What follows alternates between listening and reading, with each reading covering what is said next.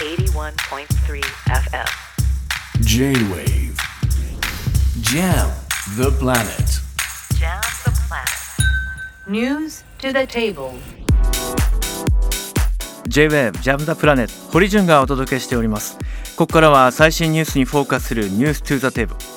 イスラエルとハマスの衝突についてガザ地区の地元当局の発表によると13日時点で一連の衝突によってガザ地区で亡くなった人の数は1万1240人。このうち4630人が子どもたちだったということです。子どもたちへの精神的なダメージも懸念されています。そこで今日はこの方と一緒に紛争による子どもたちへの影響と必要な支援について考えを深めていきたいと思いますお迎えするのは認定 NPO 法人テラルネッサンス創設者の鬼丸正也さんです鬼丸さんこんばんは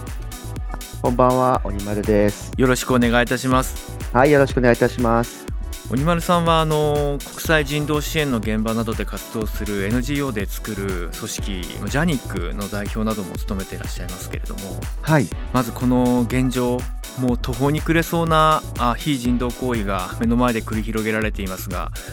何ができるんだろうかと懸命に模索する人々も多いと、うん。当事者支援の当事者としてはどう見てらっしゃるんですか？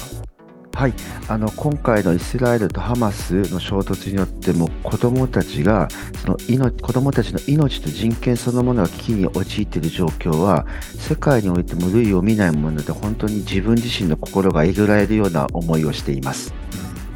これまでも災害そして紛争さまざまな現場での子どもたちの支援を続けてきた鬼丸さんですがはい、子どもたちの支援の必要性というのは、まあ、想像するだけでも必要性を感じるものの実はい。際現場で直面するとどんなやはりこうニーズがあるんだというふうに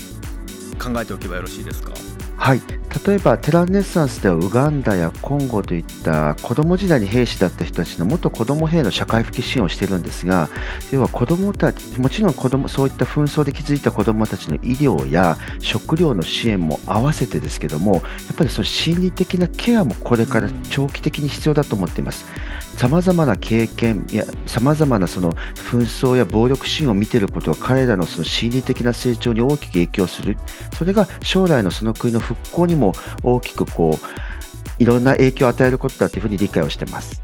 そうですね。今日冒頭ニュースでもお伝えしたシファ病院の現状ですけど先ほどもはい。現地メディアが速報などで病院にいる避難民の多くが目隠しをされて衣服を剥ぎ取られた状態でイスラエル軍によってえー連行された。そういう様子を入院している子どもたちそして連れ去られていく子どもたちそれをまたメディアなどで見る子どもたち本当に心理的なダメージを考えるともう言葉がないです。はい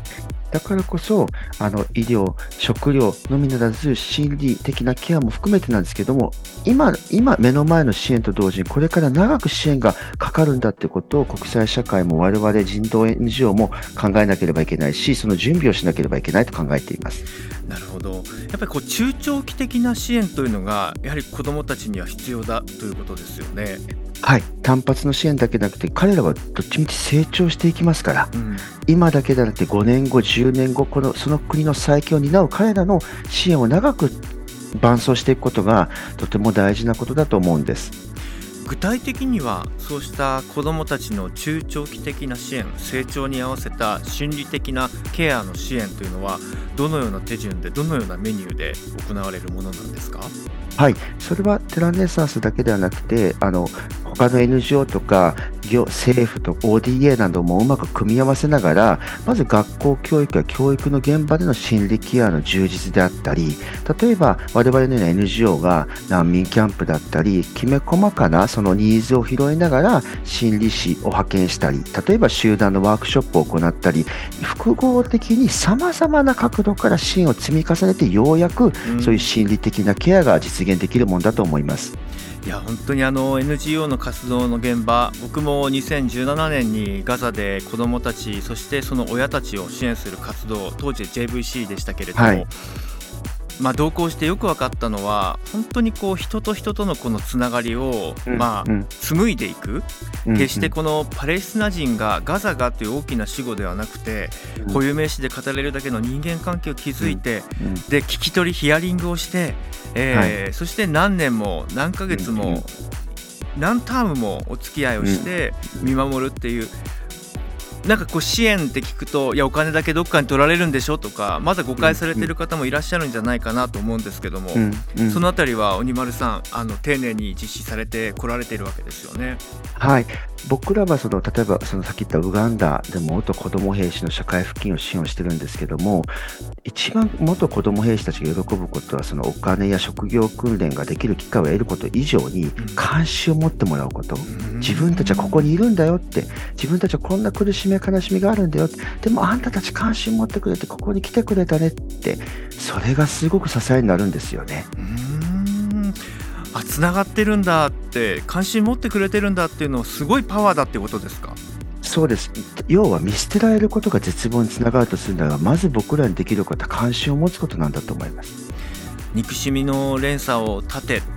特にあの2001年の9.11のテロ後、まあ、そうしたことが語られるようになったものの、うん。今のこの現状を見てみても本当にこう憎しみをケアする方向に、まあ、うん。全力投球、国際社会できてるかというと再生産をどうしてもしてしまうような方向に向いてしまってる、本当に現状つらいです。あのうん。改めて憎しみの連鎖っていう言葉に関しては鬼丸さんどんなことを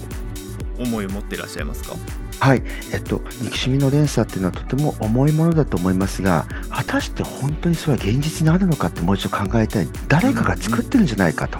つまり、憎しみではなくて、それを癒すことであったり、ケアをすることを、例えば NGO も、例えば宗教団体も、あらゆる機関が総合力、力を持ってやれば、僕はできるっていうふうに思ってるし、そのために行動していきたいと思ってます。そうですね